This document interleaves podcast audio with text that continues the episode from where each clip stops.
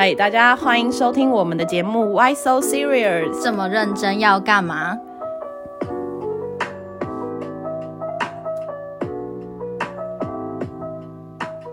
嗨，大家，这是我们第一次录音，我是 Lindsay，我是 Eva，你再尴尬一点没关系。好，这是我们第一次录音好，大家包容一点啊。好，我们今天今天要聊什么？我们今天要聊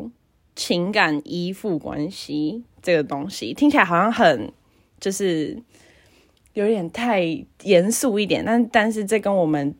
就是一开始想要做这个 podcast 有很大的关系。那我们就先来聊为什么我们想要做这个节目，嗯，就是就是大概呃大概三个里三个月前吧，就是去年十月嘛，然后我们就一群人，我的国中同学们，然后我们就一起去宜兰泡温泉，然后晚上你知道 girls night 就是会喝点小酒，然后聊聊天什么的，然后我们就有聊到这件事情，就是有关于。情情感感依依附。附，对对对，嗯。这个东西其实是伊娃跟我讲的，因为我那时候是就跟他们聊说，我跟我的前男友分手之后，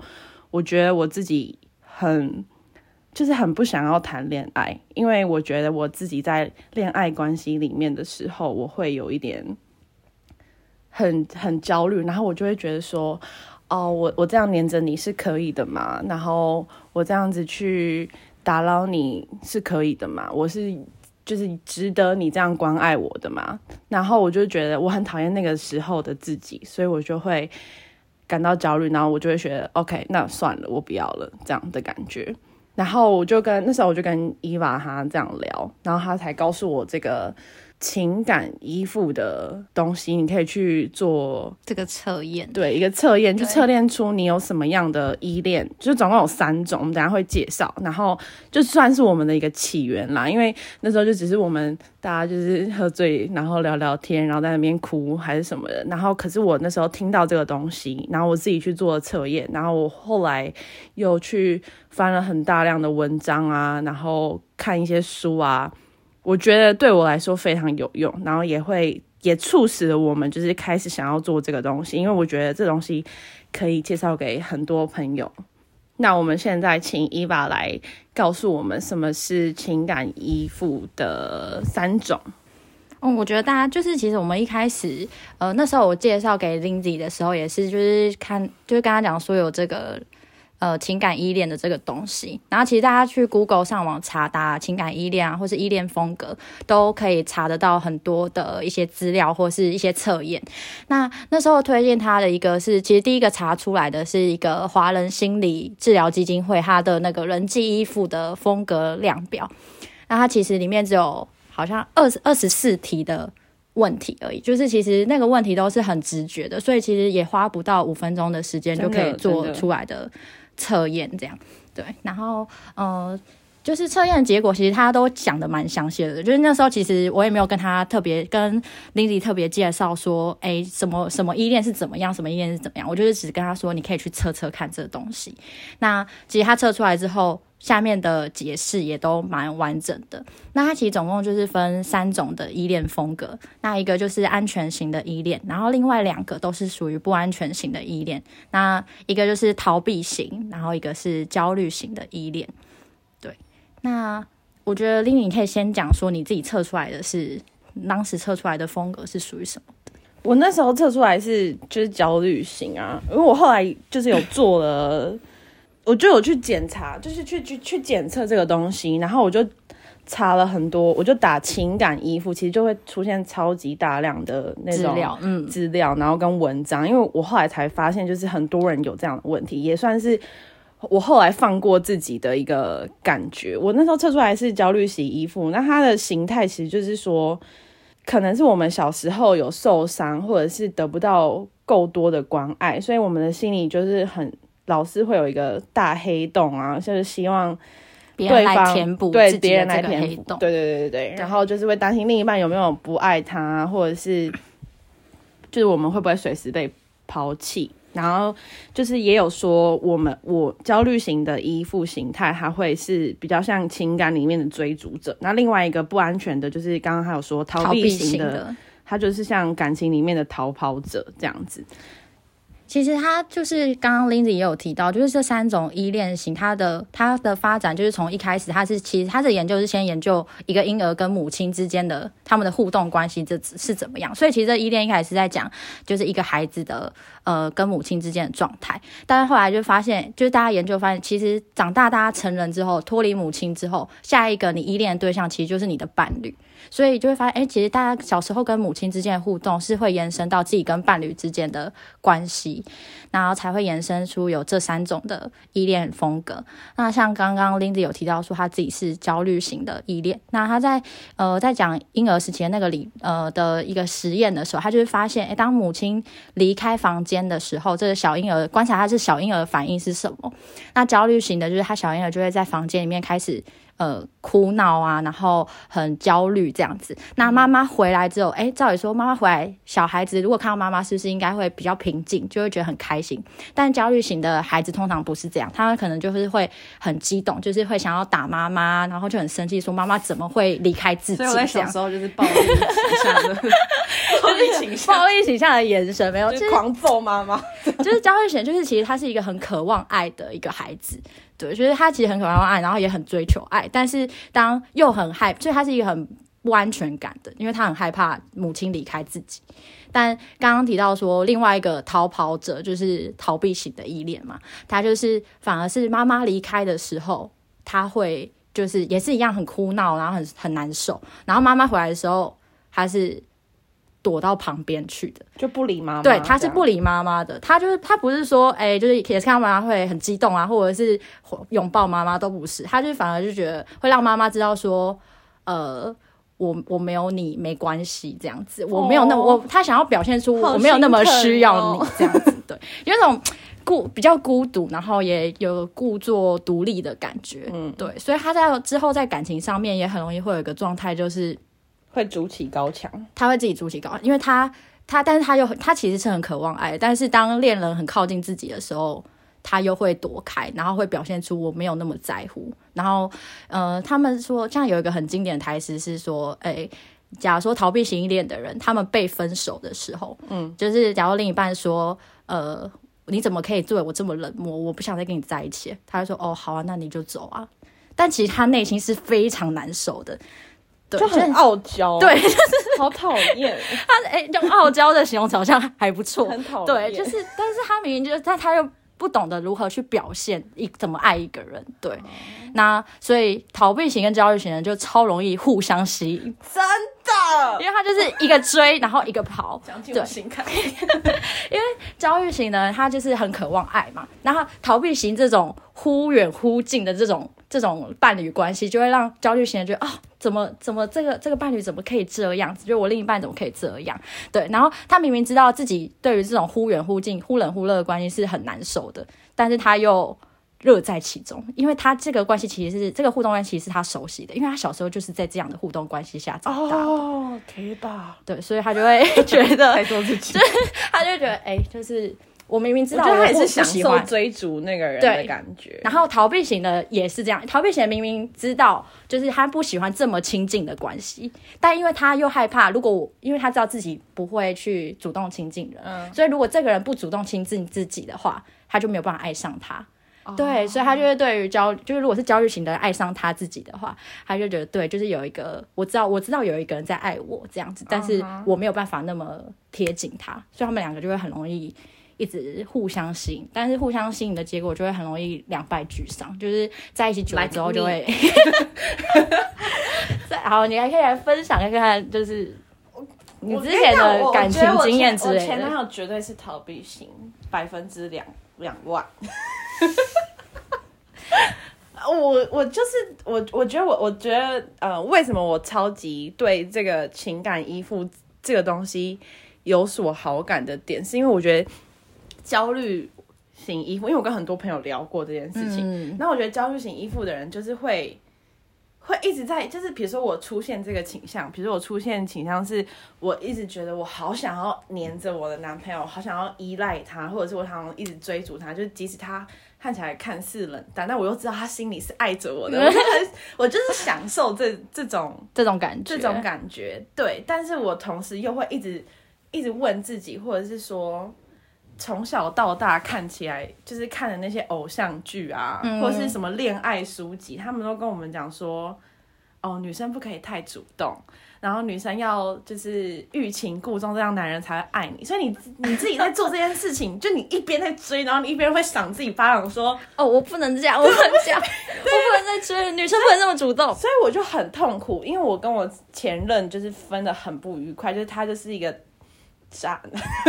没有啦，就是他就是我觉得他就是标准的逃逃避型的男生，就是我们一开始就是互相吸引，然后。他也是追的比谁都还要勤，然后我们两个就是很顺顺理成章的在一起。嗯，然后正当我觉得 OK，童话故事要开始喽，呃热恋期的时候，就就出事了。就是他不习惯我这么这么主动吗？是这样讲吗？就是不然就是我可能在外面，我可能在那个墙外面一直狂敲敲那个砖，然后想要他进去他的他开始觉得有点害怕，因为我们那时候，好，我先讲我们俩为什么分手。我们俩那时候其实是热恋期，然后我就是都很喜欢他，结果他就是被我抓到他去玩交友软体，而且是很很戏剧性的玩交友软体。是我朋友有一天在我上班的时候，他就命我说，他就截一个图给我，然后就是我男朋友，他就说：“哎、你男朋友没有删交友软体哦？”然后我就说。你也不哦，知道我我就说哦，我不知道，但我心里已经有点慌了。嗯，然后他就说，那我帮你，反而是从旁边的朋友得知这结果就件事情。match 就 match，然后我就我当下就超傻眼，然后我就马上转传给我的那时候的男朋友，然后我男朋友一开始反应也是，吓到哦，那是你朋友哦，这样就是还给我装他淡定，反而先嗯哼对，还给我装淡定，然后后来。就反正后来我们就这样聊聊，然后后来就是不了了之。可是其实我那时候真的超级无敌喜欢难受他，哦就我我那时候真的很喜欢，因为他而且我就甚至觉得说没关系。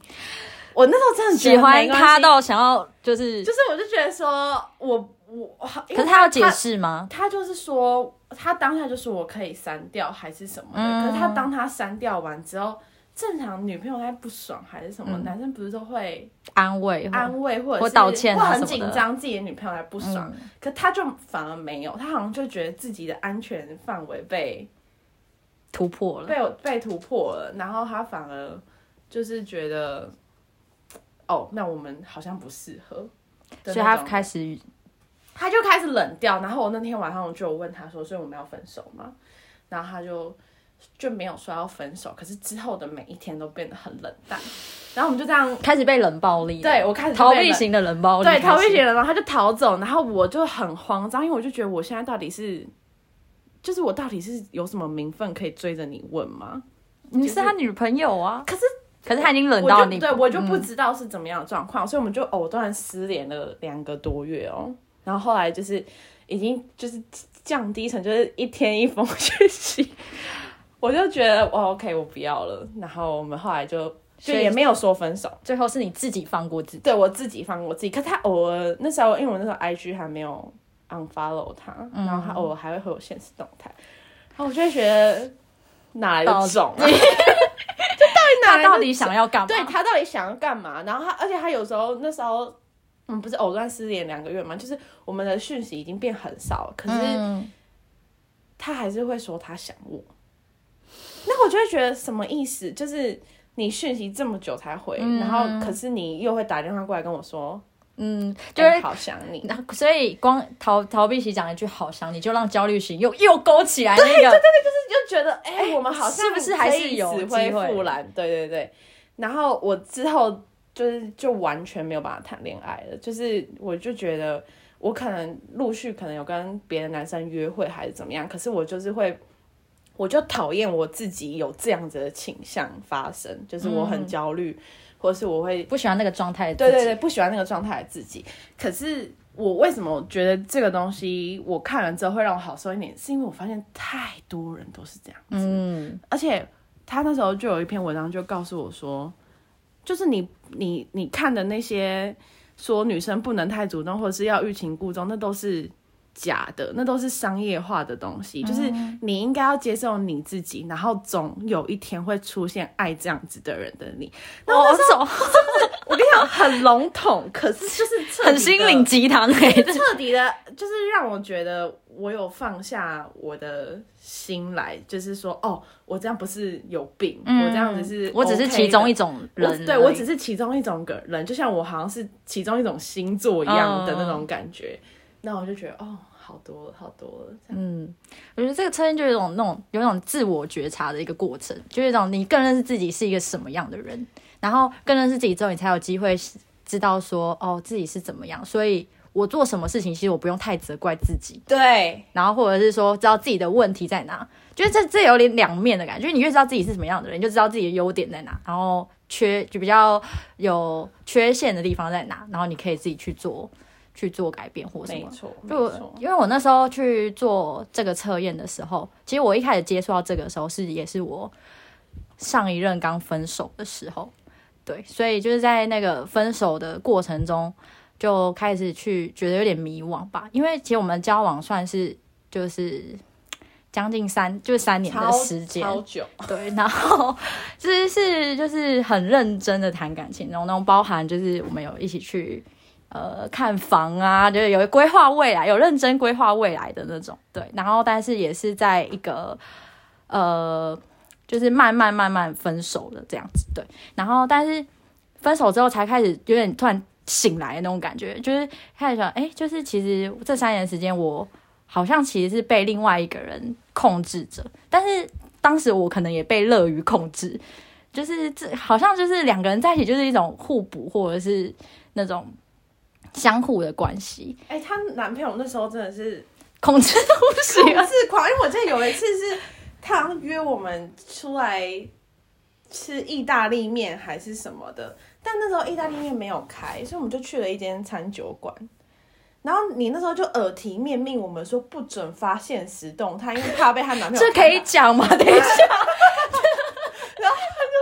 反正他就说不行，因为我就说，可是我们只是同样的人嘛，只是换了不同餐厅，这样也不行吗？他就说这样也不行，所以她男朋友的控制是非常对我觉得最明显的一个例子就是打麻将，通常都要打一将，就是要很久，嗯嗯嗯。你不可能边打麻将，你还可以边划手机，但他 always 会在我打麻将的时候要找我，然后只要我传他传讯息或者打电话来，我没接到，哇，这个晚哇塞回家错赛，回回家家跪算盘这样，回家就要就是忙着解释或什么，对，但可是就是这一切都是等到分手之后，自己有点冷下来之后，才开始去回想，就是在一起的种种过程。然后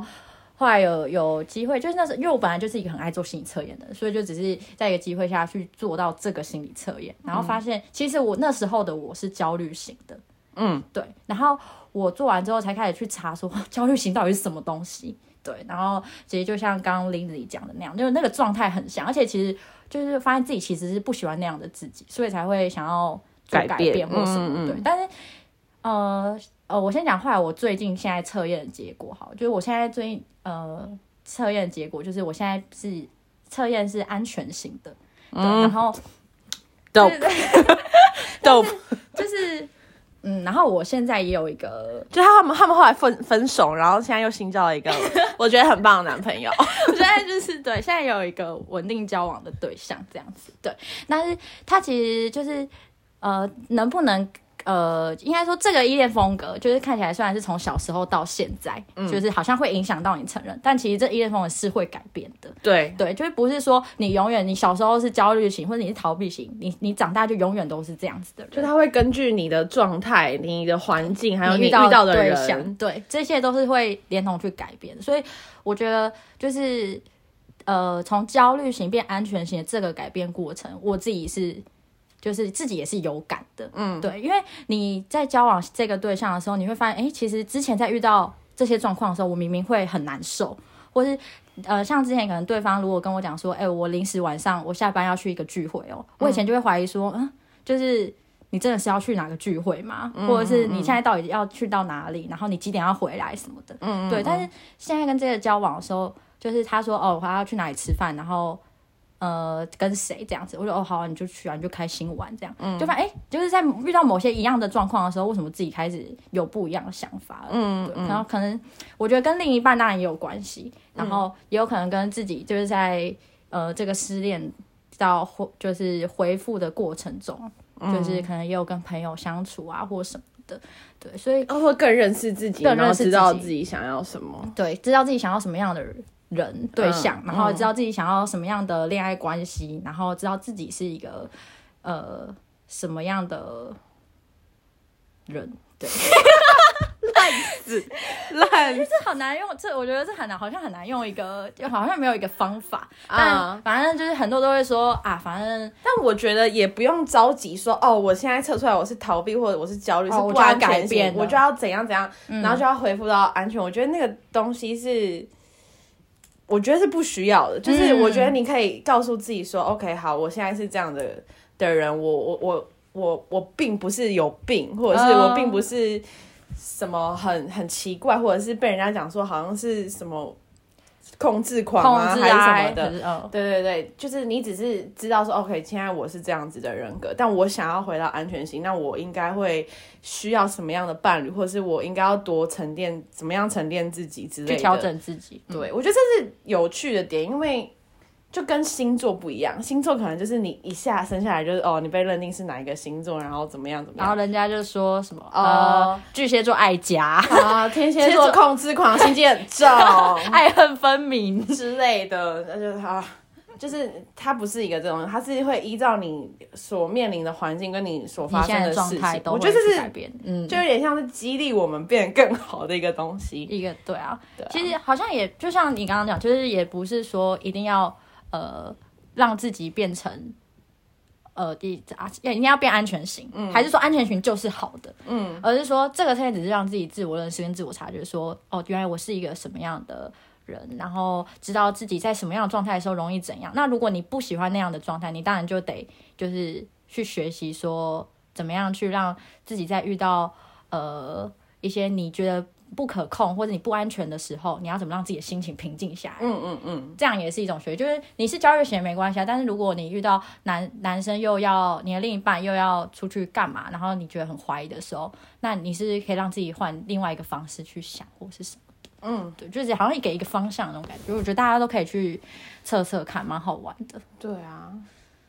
好，那我们今天就聊到这里了。就是有关于情感依附的这些资讯呢，我们哎、连我们接可以放连接可以会放那个资讯栏的资讯栏那边，如果有的话，因为我们才第一次录音呢。啊，如果就是喜欢的话，就是也可以按一颗爱心，或是大家如果有测验结果是什么的话，就大家也可以在下面跟我就是们讨论。对啊留言分享这样子。对，因为我们两个之前都是焦虑型，我们还没有遇到逃避型的孩子们。嗯，对，可以大家来一起来一个来让我迷恋一下。三三个三个人格大大大聚会之类的，对啊，对啊，大家 来聊聊自己，好，谢谢你们的收听，拜拜。拜拜。